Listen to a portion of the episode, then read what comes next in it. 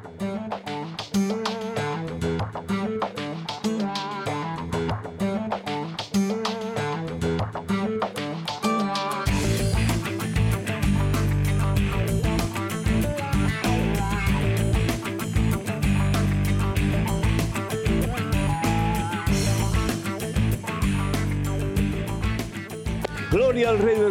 Gloria al Señor de Señores, Jesucristo. ¿Qué tal, queridos hermanos amigos? Qué alegría estar con ustedes, todos y cada uno de ustedes, en este programa Conozca Primero su Fe Católica. Soy el Padre Pedro Núñez.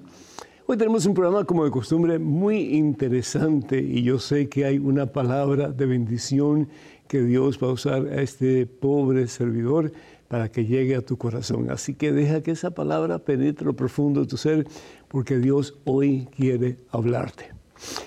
Doy gracias a Dios por la oportunidad de estar con ustedes. Les pido encarecidamente que ustedes le comuniquen a otras personas acerca de este programa y de los demás programas de WTN. Es a través de estos programas que conocemos más la profundidad, la anchura, la magnitud del amor de Dios por nosotros y podemos entonces reflejar esa presencia de Dios a aquellas personas que están cerca o lejos de nosotros, porque al fin y al cabo el mundo hoy necesita, yo no sé, en otros, en otros momentos, en otras épocas, pero hoy Dios necesita de ti, Dios necesita de mí para que el mundo crea y para que el mundo tenga vida y salvación eterna. Y uno puede decir, no, ¿cómo es posible que Dios necesite? Dios realmente no necesita nada, pero sí en el sentido tal vez antropomórfico que Dios necesita de ti de mí para que seamos sus manos, para que seamos sus pies, para que seamos su boca, para que seamos, sí, su corazón. En este momento, hermano que me escuchas, hermana que me escuchas, antes de hacer absolutamente nada más, nos ponemos en oración. Hermano, hermana, comenzamos con la señal de la cruz, en el nombre del Padre, del Hijo y del Espíritu Santo. Amén.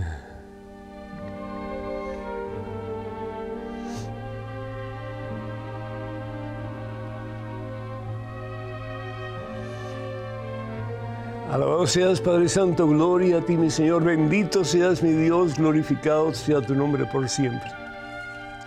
Gracias Padre, gracias por el privilegio de poder compartir la fe con mis hermanos. Gracias Señor porque es a través de este medio, y muchos otros también, pero a través de este medio en particular, que todos aprendemos algo Señor. Aprendemos algo de ti y aprendiendo algo de ti podemos amarte más profundamente y amándote más profundamente podemos desear servirte con más fuerza, con más entusiasmo, con más gozo, Señor. Porque no hay nada más feo, más, eh, más terriblemente doloroso, sí se puede decir así, cuando hacemos las cosas porque estamos empujándonos ahí como que hay que hacer esto, hay que servir al Señor, hay que hablar a la gente del Señor. No, qué rico cuando lo podemos hacer espontáneamente y que podamos, oh Dios, llevar tu mensaje, llevar tu palabra, Señor, llevar tu presencia a tantas personas y a tantos hogares que tal vez se están derrumbando estos momentos porque no te tienen a ti como Señor y dueño de sus vidas. Te pido, Señor, que bendigas a cada uno de tus hijos, de tus hijas que estén en estos momentos escuchando estas palabras. Bendícelo, Señor, abundantemente. Bendice al Señor copiosamente que podamos todos, oh Dios, dejar que esa palabra fluya en nuestra vida y que esa palabra, Señor, encuentre tierra fértil, como dice el Señor Jesús, que pueda dar buena semilla, que pueda dar buen fruto de conversión, de vida nueva, de esperanza y sí, de salvación en Cristo Jesús. Sabiendo que si te tenemos a ti, Señor Jesús, lo tenemos todo, mi Dios, lo tenemos todo, porque solo tú bastas, ¿sí? Así decía Santa Teresa de. Nada te turbe, nada. Si tienes problemas hoy, nada te turbe. Pon tu vista en Jesús, pon tu confianza en el Señor. Si tienes dificultades hoy, nada te turbe, nada te espante. De la mano de Dios todo es posible, todo se alcanza, porque para Dios no hay imposibles. Nada te turbe, nada te espante, porque quien a Dios tiene, lo tiene todo, nada le falta. Solo Dios basta. Solo Dios basta para levantarnos de nuestras miserias, solo Dios basta para comenzar de nuevo, no importa cuántas veces hayamos pecado, cuántas veces nos hayamos apartado de Dios, si genuinamente queremos comenzar de nuevo, si genuinamente queremos en nuestro corazón pedirle perdón a Dios y pedirle que nos ayude para levantarnos de nuestras miserias. Él lo va a hacer, hermano, hermana, porque Él te ama a ti, Él me ama a mí, con un amor que no tiene límites. Y el amor significa estar dispuesto a perdonar una y otra y otra y otra vez. Él dio su vida por ti en una cruz en el Calvario, para que tú en Él tengas vida y salvación eterna. Mira esa cruz. Mira al Señor en su agonía. Lo hizo por ti, lo hizo por amor a ti. Si tú quieres de verdad venir a Jesús en este momento, di conmigo, Señor Jesús, yo quiero venir a ti, aunque tenga que cargar una cruz, no tan pesada como la tuya, Señor, pero mi cruz también es pesada. Pero yo te pido, mi Dios, que no la cargues sola, que no la cargues solo. Ayúdame, Señora, que tú la puedes cargar conmigo. Tú que me has dicho, Señor, me lo sigues diciendo, no te dejaré huérfano, no te dejaré huérfana. Estaré contigo siempre. Y particularmente en los momentos más difíciles de tu vida, en los momentos de tentación, en los momentos en que sientes que ya no aguantas más, que no tienes fuerza, que no tienes poder. Gracias, Señor, porque es precisamente cuando yo no puedo que si permito a ti, tú sí puedes obrar maravillas en mí, Señor. Toca el corazón de este hijo tuyo Sana, Señor, sus dolencias. Y sobre todo ayúdalo, Señor, para que levantándose en tu nombre, con tu fuerza y tu poder, pueda vivir una vida más cerca a ti y con el deseo, Señor, de que tú lo uses con poder y fuerza para ser instrumento en tus manos. Mira esta hija tuya, Señor, sana, libera de todo mal y llénala, Señor, del poder, la fuerza de tu Santo Espíritu para que pueda decir, como tantos santos a lo largo de la historia, quiero ser todo tuyo, Señor, todo tuyo. Bendice, Señor, a todos nosotros, bendice a tus hijos, particularmente a aquellos que más necesiten de ti en el día de hoy, y cólmanos, oh Dios, de tu santa presencia, de tu santo amor, de tu santa paz. A ti que vives y reinas, Padre Santo, en Cristo Jesús, honor y gloria por los siglos de los siglos, y el pueblo dice, amén, amén, ¿Qué quiere decir, hágase, Señor, hágase. Quiero hacer tu santa voluntad en este día y cada día de mi vida. Damos gracias a Dios, hermanas y hermanos, por María de Histeria, California, que pide oración por María y la señora Ligo. Bueno, pues por todos ustedes, muchísimas bendiciones, muchas felicidades y cuenten con nuestras oraciones también. Manu Fernández de Florida.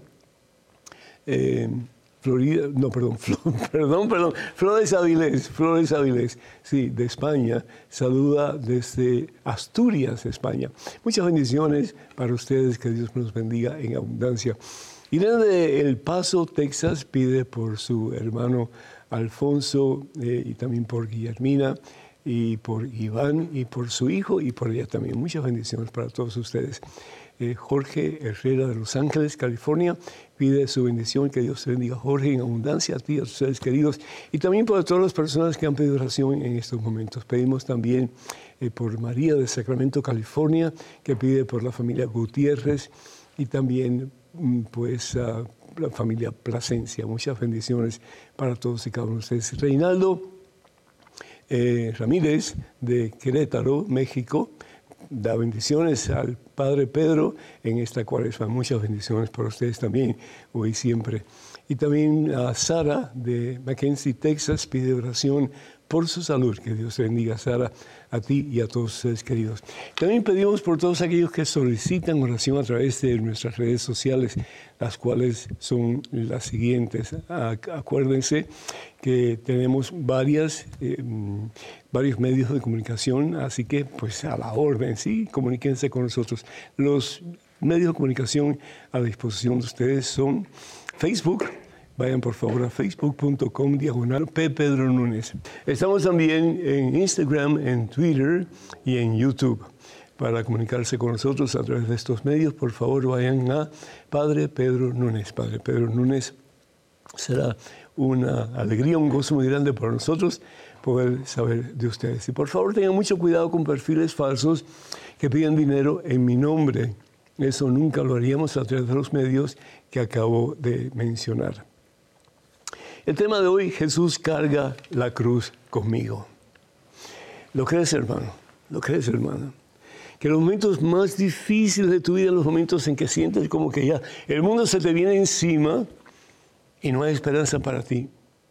El mundo que te atrae a lo malo, las tentaciones, los momentos en que sientes que ya no tienes fuerzas para decir no a la tentación y decirle sí a Jesús, qué difícil es a veces, ¿no es cierto? Y sentimos como que estamos cargando con un peso muy grande, un peso del cual nosotros somos incapaces de sobrepasar. Y sin embargo, Jesús nos dice, carga tu cruz. En los tiempos de Jesús, la cruz era el instrumento más horroroso, más horroroso, mucho más horroroso que la silla, la silla eléctrica, mucho más horroroso que eh, el quemar a la persona, mucho más horroroso que cualquiera de esos. ¿Por qué? Porque era una muerte lenta. Y era una muerte, sobre todo la muerte de Jesús, fue horrible porque los clavos se la habían metido en sus manos y en sus pies. Imagínense ustedes, cuando uno tiene un pequeño accidente y tiene, tiene una lesión en uno de sus manos, en uno de sus pies, ¿cómo duele eso, no es cierto? Y sin embargo, a Jesús le traspasaron su carne, sus manos y sus pies, y él para poder respirar tenía que echar sus pies hacia abajo, y al echar sus pies hacia abajo, pues más dolor todavía. Y así la gente moría asfixiado, porque como dolía tanto, pues dejaban de respirar y al dejar de respirar morían. Jesús lo hizo por amor a ti, por amor a mí. El Señor Jesús lo dice, sin embargo, y, uno ah, como que hoy lo escucha y dice, bueno, pues no fue tan mala la cosa, pero Jesús dice, el que quiera asegurar su vida, la perderá. Yo una vez escuché a un sacerdote hablando así, ¿y qué está hablando? ¿Cómo es eso? Si yo quiero si yo quiero ganar mi vida, tengo que perderla. Si yo no me cuido a mí mismo, entonces quiere decir que, que mi vida está en, en peligro de, del infierno. Pero aquí dice Jesús, el que quiera asegurar su vida la perderá, pero el que sacrifique su vida por causa mía, la hallará. Y Jesús está hablando de estos dos caminos, el camino que nos lleva al cielo y el camino que nos lleva al infierno. Dios es misericordioso, definitivamente Dios es eternamente misericordioso, Dios es amor. Segunda de Juan capítulo 4 versículo 16, Dios es amor y el que conoce amor conoce a Dios. ¿Por qué? Porque Dios es amor. Pero porque Dios es amor, Dios nos ha dado libre albedrío, la capacidad de tomar decisiones. Y si tomamos las decisiones en contra de la voluntad de Dios, que es para nuestro mejor bien, ahí nos hundimos, hermanos. Ahí nos vamos a lo mismo. Ahí nos vamos al infierno. Y no porque Dios quiera mandarnos al infierno, pero porque uno mismo a través de sus acciones mal tomadas, pues le damos la espalda a Dios y le damos el corazón a Satanás. Y eso es lo que está pasando con mucha gente hoy día, que piensa que, primero que todo, que no hay infierno. E infierno sí hay, es decir, el infierno es la ausencia total y completa de Dios para toda la eternidad. Como hemos dicho anteriormente, es el quererte morir, no te puedes morir porque ya estás muerto. Es el suplicio eterno. Si estuviéramos conscientes un poquito de esa realidad, trataríamos de inventar nuestra vida y de caminar en el camino de Jesús, que es el camino estrecho, es el camino difícil, es el camino de la cruz, pero es el camino que nos lleva al cielo. La palabra de Dios en el Evangelio según San Mateo, capítulo 16, versículo 26, 27, dice, dice el Señor Jesús lo siguiente. ¿De qué le servirá entonces ganar el mundo entero si destruye a sí mismo su vida? ¿Qué dará para rescatar su propia vida? No puedo dar nada, porque Jesús ya lo dio una cruz en el Calvario. Dio su vida para que en Él tengamos vida y salvación eterna, ¿cierto? Y continúa el Señor Jesús diciendo, sepan que el Hijo del Hombre, es decir, Jesús, vendrá con la gloria de su Padre rodeado de ángeles y entonces recompensará a cada uno según su conducta. Lo que nos dice la palabra de Dios en el Evangelio de San Mateo capítulo 25 versículos 30 en adelante. Separará a los grupos, grupo de la gente que ha sido obediente a Dios y grupo de la gente que ha sido desobediente a Dios. Ojalá que podamos decir, Señor, no solamente quiero estar en el grupo de la gente que ha sido obediente a ti durante nuestra propia vida, pero que podamos de verdad, a pesar de las cruces que tengamos que cargar para ser obedientes a ti, Señor, no claudicamos, no, por el contrario, con tu gracia y poder sobrepasamos tentaciones, dificultades, problemas Y hoy día, Señor, ya estamos frente a tu trono de gloria. Danos la corona de la victoria que es el cielo. Qué hermoso.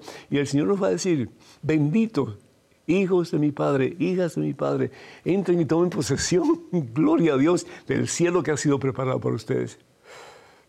Y el Señor va a poner sobre tu cabeza la corona de la victoria, que es el cielo. Y para siempre vas a disfrutar a plenitud de la misma gloria de Dios. ¿Por qué? Porque no solamente tú caminaste en el camino de la victoria, a pesar de las cruces que tuviste que llevar.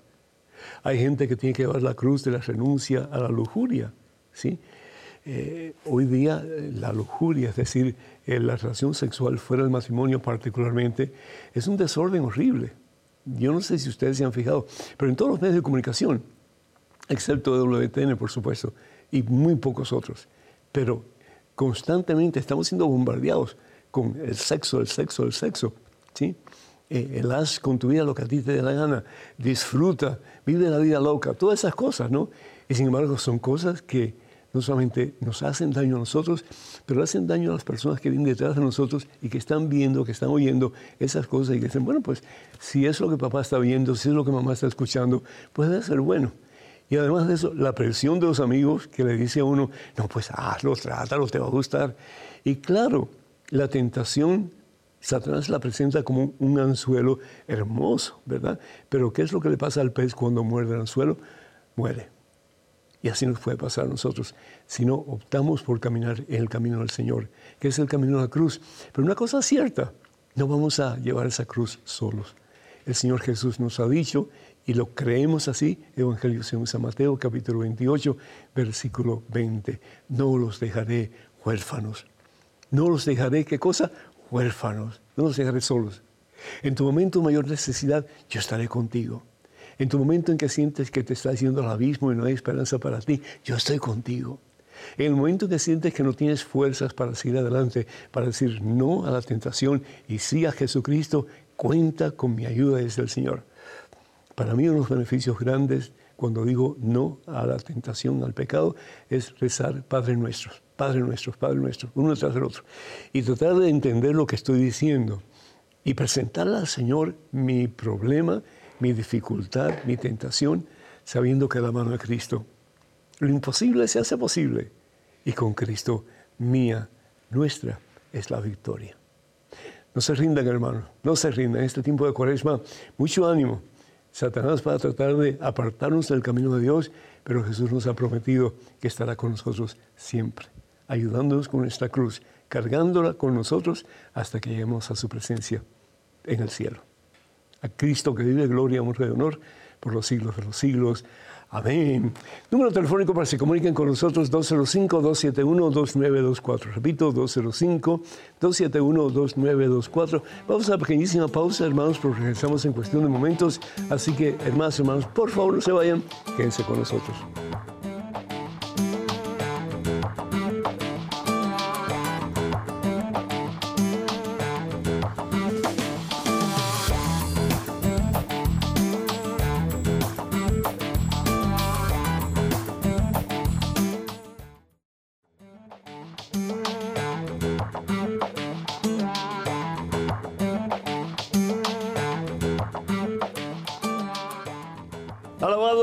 Glorificado, exaltado sea el nombre que está sobre todo nombre, el nombre de Jesús. Y saben lo que significa el nombre de Jesús, ¿verdad? Dios salva, Dios salva. Y para eso ha venido Jesús al mundo y ha venido a ti y a mí, para que en Él tengamos vida y salvación eterna. Tenemos a Aurelio de Bloomfield, New México, esperando pacientemente. Aurelio, ¿me escuchas? Sí, muy buenos días, Padre Pedro, sí lo escucho. Buenos días, el Señor te bendice. Adelante con tu pregunta, Aurelio. Sí, Padre, yo quería preguntarle, este, ¿cuántos dogmas marianos hay? A ver, yo, si no me equivoco, si, mal, si bien recuerdo, son cinco. Vamos a ver.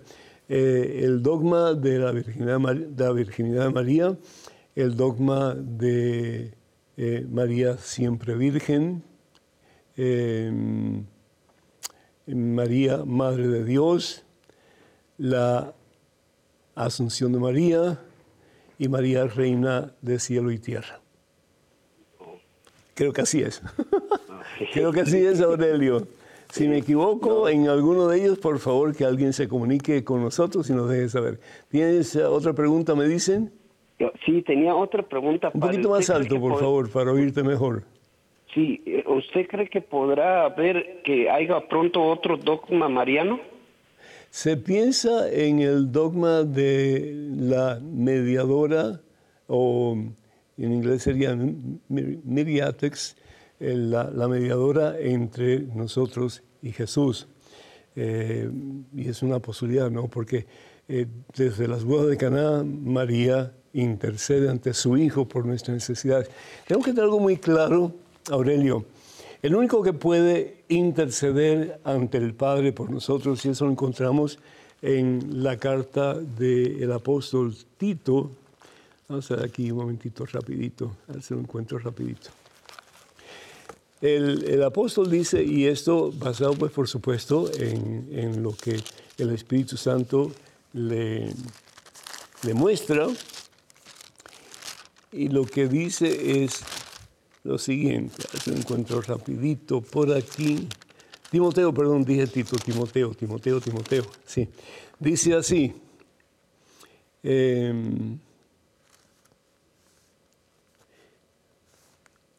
que Dios es único, versículo 5, capítulo 2, Dios es único y único también es el mediador entre Dios y los hombres. Y es Jesucristo, no hay otro. El único mediador, por eso Jesús dice en el Evangelio según San Juan, capítulo 14, versículo 6, yo soy el camino, ¿qué más? Yo soy la verdad, yo soy la vida. Nadie va al Padre sino a través de mí. Eh, el único camino al Padre es Jesucristo. Ahora, el único camino entre nosotros y Jesús somos todos nosotros. Y por eso bien San Pablo dice en su carta a los Efesios, a ver un poquito se lo encuentro rapidito aquí, la carta de San Pablo a los Efesios, eh, capítulo 6, versículo 18 en adelante, dice, vivan orando y suplicando. Oren en todo tiempo según el Espíritu, velen en común y perseveren en sus oraciones sin desanimarse jamás, intercediendo en favor de todos los santos, es decir, de todos los bautizados, sus hermanos.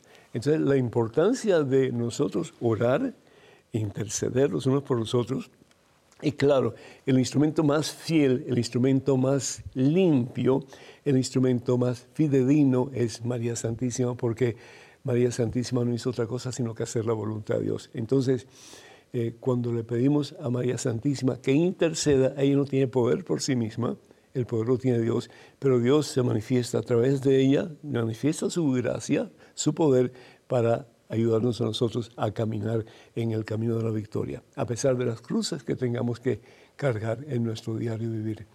También los santos, los santos son instrumentos fieles en las manos de Dios hombres y mujeres que fueron héroes en el cristianismo y que ahora están en la presencia de Dios y que pueden, por supuesto, pues interceder por nuestras necesidades.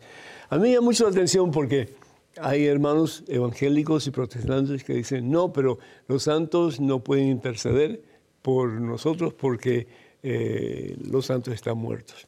Y sin embargo, vamos al Evangelio según San Marcos, en el capítulo 12, ¿Y qué es lo que nos dice eh, la palabra de Dios? Fíjense aquí, muy interesante. A ver si lo encuentro rapidito para ustedes. Marcos capítulo 12. Dice la palabra de Dios lo siguiente. Dice, eh, que esto lo dice el Señor Jesús, ¿sí?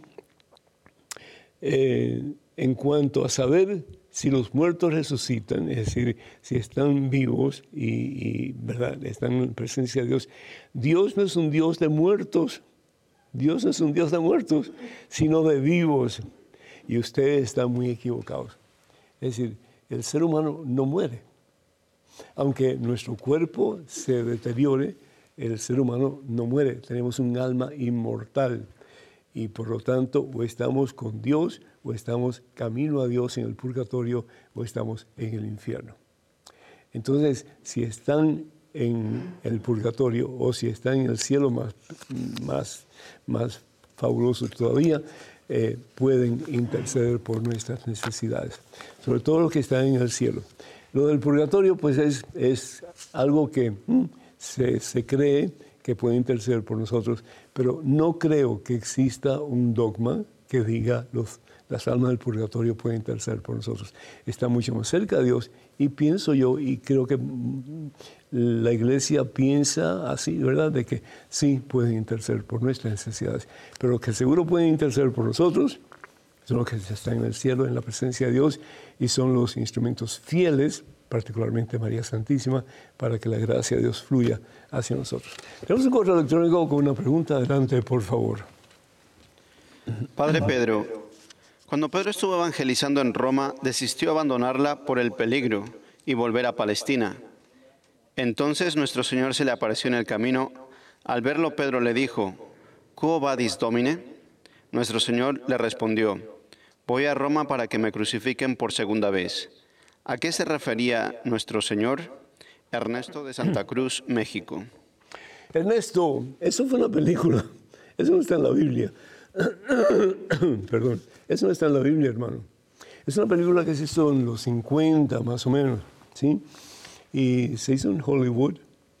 Y la idea era de demostrar a Jesús tal vez desalentado, tal vez em, descorazonado, ante la realidad de que el que Jesús escoge para ser cabeza visible de su iglesia quiere escapar de una realidad que definitivamente una realidad horrible, porque estaban matando a todos los cristianos mandados por el César.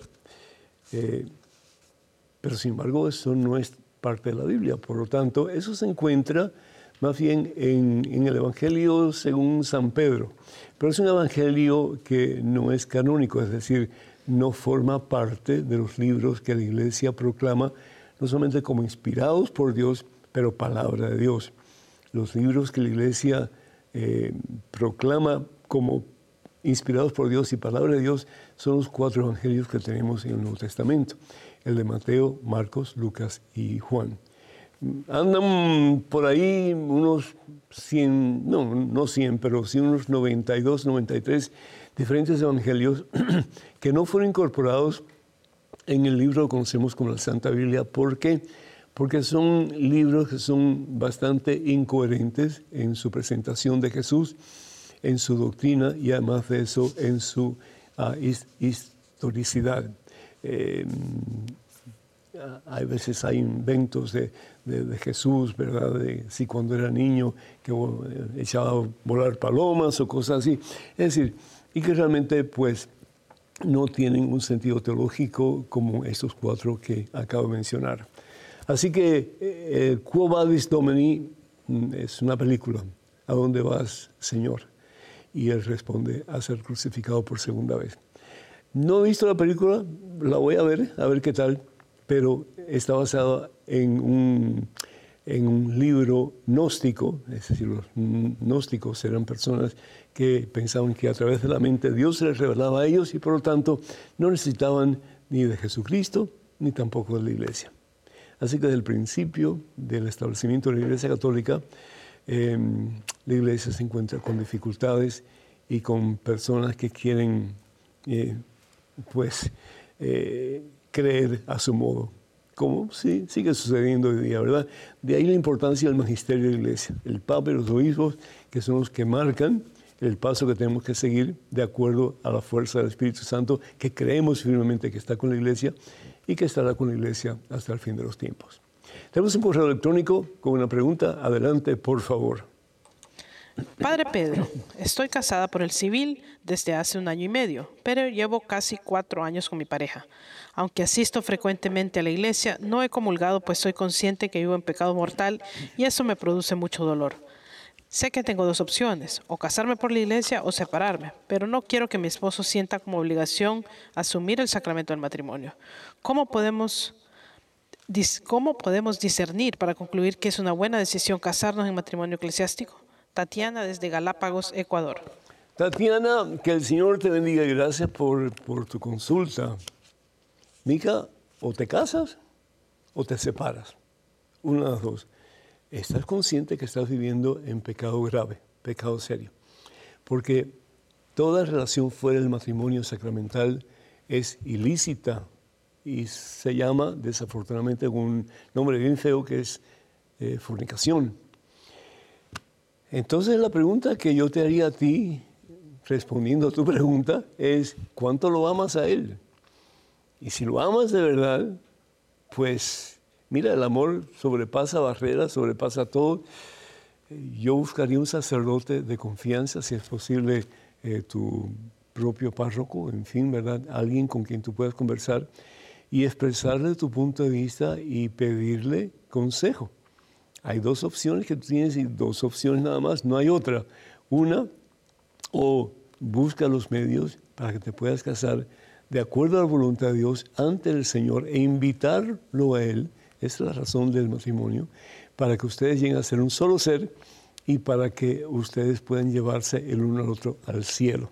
La, la, la, razón de que la pareja se une no solamente es para hacerse feliz el uno al otro, pero para ayudarse a alcanzar el cielo. Y lo que ustedes están haciendo en estos momentos como que deja un poco que desear, ¿no es cierto?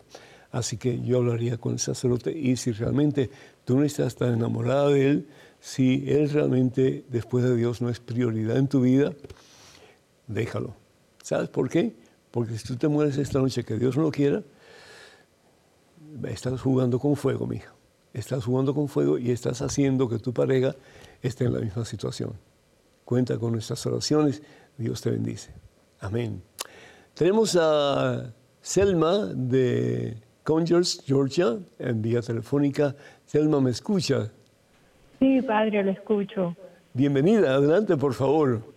Muchas gracias, qué bendición poder estar aquí para hacerle una pregunta. Eh, padre, el miércoles de ceniza sucedió algo que nos dejó confundidos a muchas personas y es que en una parroquia en Colombia no impusieron la ceniza en la frente haciendo la señal de la cruz, sino que a cambio esparcieron ceniza en la cabeza de las personas que asistieron a la parroquia. Para que se fueran a bañar después. Ay, Dios mío, qué barbaridad. Mm. Fue una situación que pues, dejó confundidos a todas las personas. Sí. El párroco dijo que era por la pandemia, que todavía pues, había eh, peligro de contagio y pues eso fue lo que hizo. Mm, mm. Selma, em, la, las cenizas es, es, es un símbolo que viene del Antiguo Testamento. Si vamos, por ejemplo, al principio de la historia sagrada, vemos como las personas cuando querían hacer penitencia eh, se llenaban de ceniza y se ponían un saco de, no sé, de, no, sé qué, no sé cómo se dice en español, pero se ponían un, saco para, para, reconocer que estaban en tiempo, en tiempo de penitencia. Em, pues eso se llevó al Nuevo Testamento y se sigue haciendo como un símbolo que realmente tiene gran sentido. El polvo eres y en polvo te convertirás. O arrepiéntete y cree en el Evangelio, porque realmente pues el proceso de esta vida es muy corta y muy corto y al fin y al cabo pues eh, vamos a decidir en relación a nuestras propias acciones eh, si realmente estamos en camino de la de la santidad, aunque no alcancemos la santidad todavía y tengamos que pasar por purgatorio o el camino del infierno, uno de los dos. Entonces, pues el, el, echarse ceniza en la cabeza, en todas partes, pues es un símbolo que es muy antiguo, como dije anteriormente, y data del Antiguo Testamento. Pero eh, no es una gran cantidad de ceniza que hay que eh, que hay que poner en la persona. Un poquito, es decir, con, con, el dedo simplemente hacer la señal de la cruz. Y después el sacerdote se, puede lavar todo lo que quiera. Y yo no veo que eso sea un problema eh, en que la persona pueda incurrir en una enfermedad. Para nada. Pero bueno, yo respeto la opinión del sacerdote. Él debería haber explicado la razón de la ceniza y el por qué se usa la ceniza. Eh, yo estoy consciente de que el miércoles de ceniza es muy importante, sobre todo para nuestra comunidad hispana en el mundo entero. y es un día en que uno va a recibir la ceniza y con la esperanza de que nos haga conciencia el Señor de que somos polvo y en polvo nos vamos a convertir, que lo importante al fin y al cabo es estar siempre en buena relación con el Señor porque no sabemos ni el día ni la hora.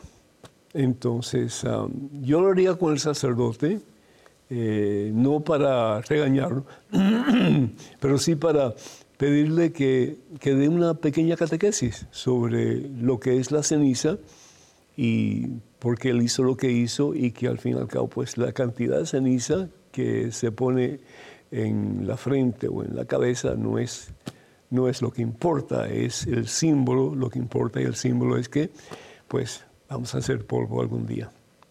Que Dios te bendiga, Selma, muchísimas gracias por tu, por tu pregunta. Bendito sea Dios. Estoy leyendo la Biblia de principio a fin. En Éxodo 33, versículo 11, refiere que Moisés hablaba con Dios cara a cara. Sin embargo, en el versículo 20, Dios afirma que nadie puede ver su rostro y seguir viviendo. Si Moisés no murió, ¿no es esto una contradicción? Gustavo de Chile. Gustavo, sin lugar a dudas, si lo mira desde ese punto de vista, pues sí es una, gran contradicción. Como es decir, ¿cómo es posible que el Señor diga, por una parte, que eh, no puedo ver su cara y seguir viviendo? Y en este caso, pues aquí lo dice la Santa Biblia, ¿verdad? Em, vamos a ver, dice en Éxodo capítulo 34, versículo 11. Yahvé hablaba con Moisés cara a cara, como hablaba o habla un hombre con su prójimo. ¿Qué es lo que está diciendo ahí la palabra de Dios? Eh, fíjense, tenemos que entender el sentido mm, didáctico de lo que está enseñando la Biblia, lo que está mostrando la Biblia. Aquí lo que está diciendo es que había una intimidad tan grande entre Dios y Moisés que realmente era como si yo estuviera hablando con ustedes, ¿sí? Pero lo interesante es que yo hablo con ustedes cara a cara, es decir, en intimidad. Así lo siento yo por, lo menos, ¿no? De que estoy muy cerca de ustedes, tan cerca de ustedes que ustedes me están viendo y están escuchando lo que yo estoy diciendo. Así, en una forma alegórica, es como Dios y Moisés hablaban. Eh, Moisés podía escuchar a Dios, pero Moisés como este servidor no podía ver el sujeto a quien estaba hablando. Lo que se refiere aquí es la intimidad que había entre Dios y Moisés. Y que Dios le hablaba así como que estuvieran así frente el uno al otro. Eh, ¿Ustedes me ven a mí? Sí, claro. Bueno, Dios veía a Moisés. Pero ¿podía Moisés ver a Dios? No. Como yo no puedo ver a ustedes tampoco. Pero hay una intimidad entre nosotros y podemos hablar y podemos ah, hasta dialogar, en fin, a través de una llamada telefónica, de una pregunta, etc. Pero yo no los puedo ver a ustedes. Sin embargo, dice la palabra de Dios y agregó Dios, pero mi rostro no lo podrán ver porque no puede verme el hombre y seguir viviendo. Claro, ¿qué significa aquí este, este otro pasaje? Ver a Dios significa conocer a Dios, conocer la plenitud de Dios, conocer quién realmente es Dios en toda su esencia, en toda su magnitud, en toda su magnificencia. Y, eso no cabe en el cerebro de la persona, porque Dios es infinitamente grande y nosotros somos tan pequeñitos, ¿no? Entonces, desde ese punto de vista, no podemos ver a Dios y seguir viviendo porque no tenemos la capacidad de conocer la plenitud, la anchura de Dios, no tenemos. Podemos conocer algo de Dios y sobre todo podemos conocer que Dios es amor. Pero entonces ahí tenemos que empezar a hilar fino porque ¿qué significa amar? ¿Eh? Pues vemos en la persona de Jesús lo que significa amar. El estar dispuesto a darlo todo, todo, todo, todo, sin reserva alguna, por el bien de la persona amada. En este caso tú y yo y todos nosotros. Ahí está la diferencia. Espero que esto haya sido entendido, sí, porque realmente es, maravilloso ver la diferencia entre estas dos eh, palabras y que las dos tienen su sentido muy explícito, muy explícito y muy importante. Tenemos un correo electrónico con una pregunta. Adelante, por favor. Padre Pedro, soy católica desde mi nacimiento. Me viene de mis padres y abuelos, siempre lo fueron, mis, ancestros también. En un momento de mi vida cuestioné la iglesia por su preferencia a las personas con más recursos económicos. Abracé la, la religión, la umbanda africana. No me arrepiento de haber cultivado y adorado a Dios de otra forma y con otro nombre. Aprendí muchas cosas que me han dado humildad. He vuelto a sentir el llamado de mi Padre Dios, de mi hermano Jesús y mi Madre María a los caminos originales de mi fe. Realicé mi examen de conciencia, dolor de los pecados y propósito de enmienda. Me confesé y estoy cumpliendo con los sacramentos como corresponde.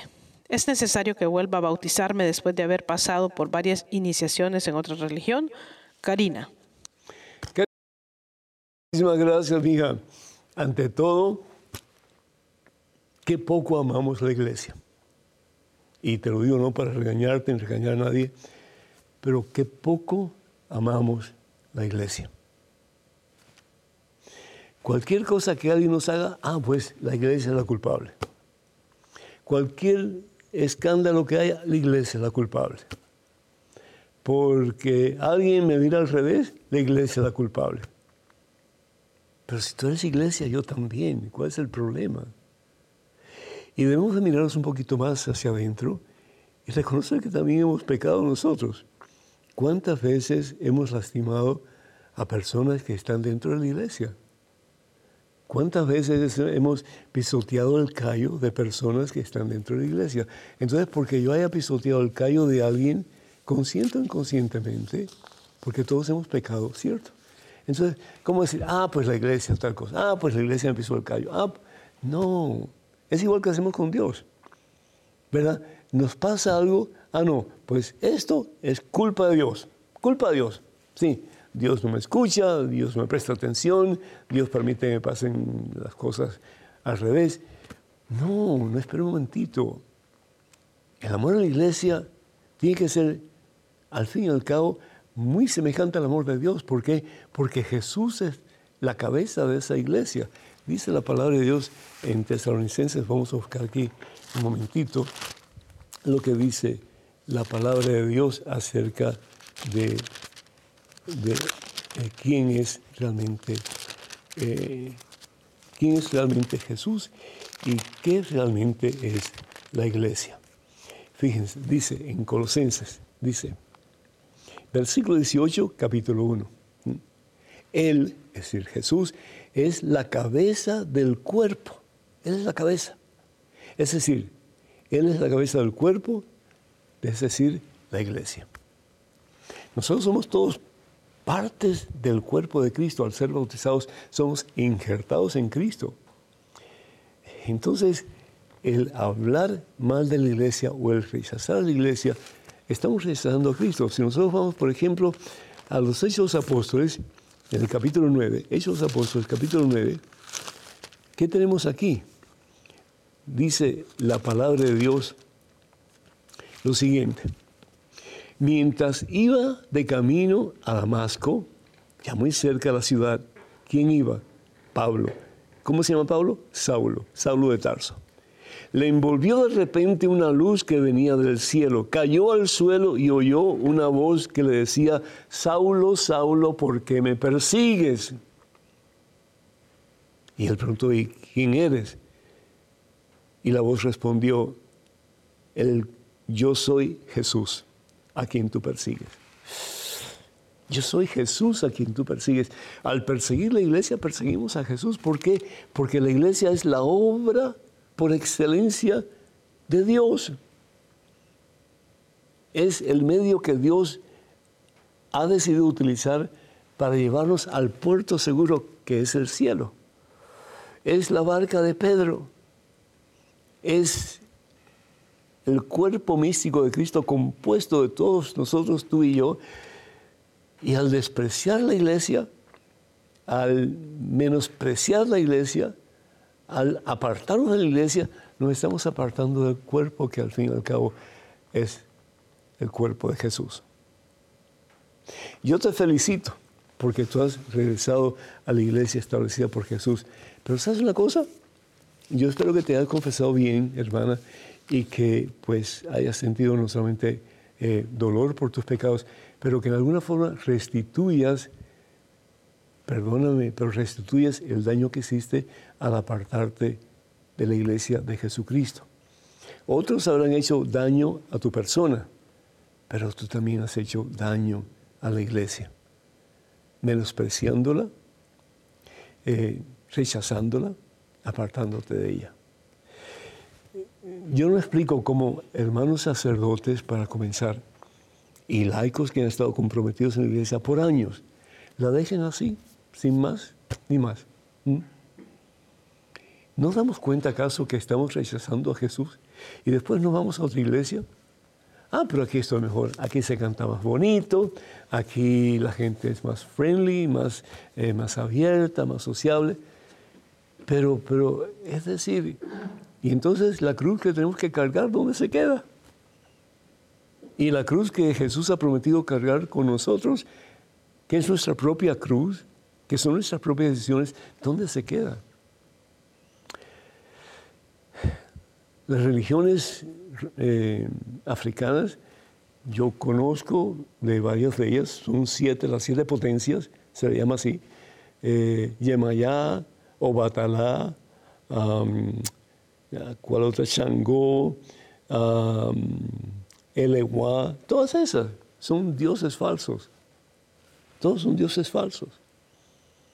El único Dios verdadero es el que crea todo lo que existe y creó tu persona y creó la mía y nos sostiene y nos tiene un lugar en el cielo. Así nos ha prometido Jesús. El reflejo total y completo, maravillosamente perfecto de quien es Dios, Jesucristo. Entonces, por amor de Dios, ya dejemos de ser malcriados, niños malcriados. Que no me gusta esto, pues no. La iglesia no se, no, la iglesia no se limpia por fuera. Tu casa no se limpia por fuera. Tu casa se limpia por dentro. Cueste lo que cueste. Porque al fin y al cabo, esa debe ser parte de la cruz que todos llevamos. Yo te puedo decir cosas también de mi sacerdocio, todas las penurias que pasé y que sigo pasando, todos los problemas, y que a veces me dan deseos de colgar la toalla y decir, ya hasta aquí, ya no más. Pero la iglesia vale la pena amarla y vivir por ella hasta el punto de morir por ella si es necesario. Al fin y al cabo, ¿no fue eso lo que hizo Jesús? Dar su vida por la iglesia, dar su vida por ti, por mí, por todos nosotros. Mm. Dios les bendice. Tenemos un correo electrónico, una pregunta. Adelante, por favor. Padre Pedro, tengo muchas deudas y obligaciones que cumplir, lo que me obliga a trabajar los domingos. Quiero terminar con mis deudas y estar tranquilo. Cuando descanso voy a misa, rezo mi rosario, la coronilla de la misericordia, y cuando mi esposa lo desea salgo con ella y mi hijo, ya que nos encontramos separados. ¿Estaré pecando si no descanso en domingo? Miguel. Miguel, Dios te bendice. La palabra de Dios en el libro del Éxodo, en el capítulo 20, un momentito aquí, Éxodo capítulo 20 nos dice lo siguiente. Versículo 8. Acuérdate del día sábado. ¿Qué significa la palabra sábado en hebreo? Descanso. Shabbat. La palabra Shabbat significa descanso. Es decir, trabaja seis días y en ellos haz todas tus faenas. Pero el séptimo día, el día de descanso, es el día de Dios. ¿Para qué? Para orar con más intensidad, para ir a misa en familia, para recibir el manjar de manjares, Jesús el Señor en la Santa Eucaristía y también en su palabra. Es el día de Dios para ir a visitar personas necesitadas, el día de Dios para hacer obras de caridad, el día de Dios para meditar y para reconocer lo grande que es Dios y lo pequeño que somos nosotros, pero a pesar de nuestra pequeñez, nos ama y nos invita a vivir eternamente con Él. No dejes de ir a misa. La palabra de Dios en el Evangelio según San Juan, capítulo 6, dice lo siguiente. Vamos a ver si encuentro aquí rapidito. Evangelio según San, Mateo, San Juan, capítulo 6. Dice así. A ver. Ah, caray, aquí ya viene.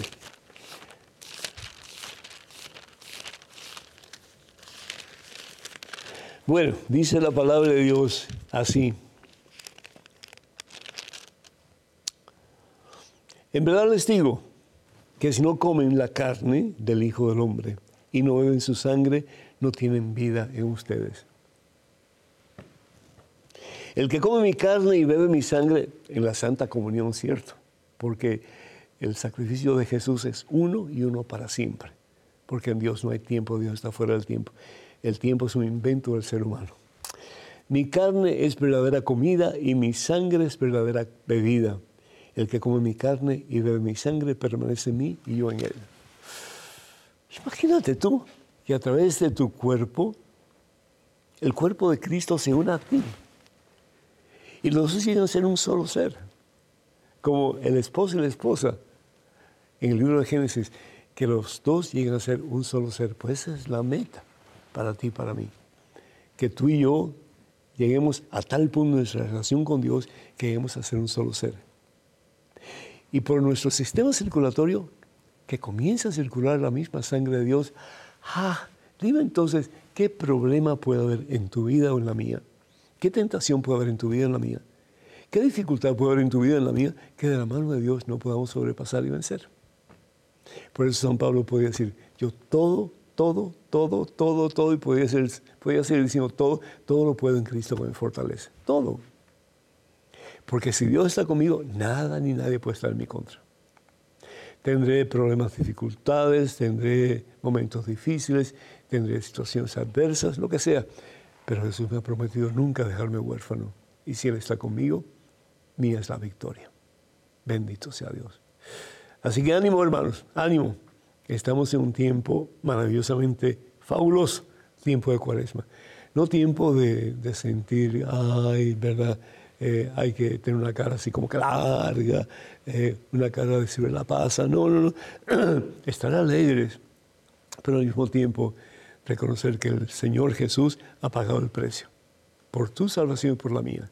Y que nosotros de la mano de Jesús, en el camino que Él nos propone, que al fin y al cabo es el mismo vivir como Él vivió más y más, porque el discípulo no puede ser diferente al Maestro, llegar a la meta, que es unión con Él, que es el cielo.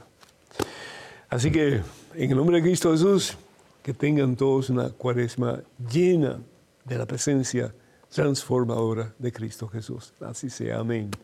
Acuérdense, hermanas y hermanos, que ya llega, ya llega, ya llega, ya llega. Sí, este próximo viernes 31 de marzo, ya, último día de marzo, tenemos el Viernes de Victoria. Sí, gran concierto con John Carlos y su banda y además la cantante Caro Ramírez y su esposo, que es un gran predicador, Daniel Godínez, estarán con nosotros en ese viernes de victoria. Eso va a ser en la iglesia Divina Misericordia en Kenner, Luisiana, que está ahí pegadito a Nuevo Orleans, comenzando a las siete y media más o menos hasta las 10 de la noche. No se lo pierdan, es, va a ser algo apoteosamente maravilloso. También recuerden que el siguiente día, sábado primero de abril, tenemos el gran sábado de milagros con Lucía Báez, eh, también con los sacerdotes de Nueva Orleans, el padre Lenin, el padre Alex, el padre Luis Carlos y este servidor. Y vamos a tener tiempo para llenarnos de la presencia de Dios a través de oración, alabanza, eh, poder de Dios y terminamos con una hora santa que va a estar, bien mm, para chuparse los dedos. Para más información, por favor, comuníquense al número telefónico 956, 956 que es el área, y el número telefónico es el 424 5405, 424 5405. Esperamos nos puedan acompañar, pero eso sí, adquieran sus boletos con anticipación porque si no, pues no hay garantía de cupo. También queremos decirle que el sábado 15 de abril, con el favor de Dios, voy a estar en Nativity Church en Brandon, Florida, la quinta conferencia anual hispana para hombres organizada por Suncoast Catholic Ministries. Así que no dejen de asistir ustedes varones porque ustedes son la cabeza de su hogar, acuérdense de eso y depende del ejemplo que ustedes den, depende del camino que ustedes tracen para sus hijos y para su esposa, pues ellos van a ser muchas veces lo mismo, sobre todo en lo que se refiere a los malos ejemplos, afortunadamente así es. Los buenos, pues hay que trabajar un poquito más duro en eso, pero de la mano de Dios sí podemos. Escríbanos por favor con sus preguntas a padrepedro.ewtn.com, padrepedro.ewtn.com. Nos eh, encantaría saber de ustedes. Así que no pierdan la oportunidad. Recuerden orar por nosotros. Que el Señor nos bendiga hoy siempre, Padre, Hijo y Espíritu Santo. Hasta la próxima. Dios mediante.